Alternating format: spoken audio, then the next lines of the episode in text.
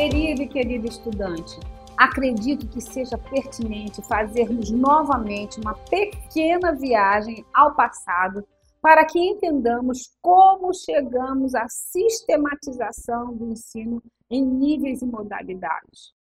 Você já estudou em História da Educação que a educação formal no Brasil aconteceu com a chegada dos jesuítas em 1549. Por 210 anos, eles foram praticamente os únicos educadores na colônia. Fundaram várias escolas onde se ensinava a ler, escrever e contar. Contudo, a ênfase maior era no ensino secundário, que tinha uma rede de colégios reconhecida por sua qualidade. Alguns deles chegaram, inclusive, a oferecer ensino de nível superior.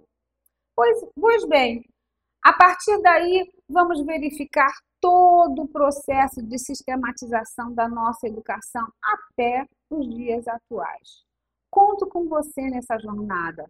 Volte ao e-book e boa viagem rumo ao conhecimento. Tchau, tchau.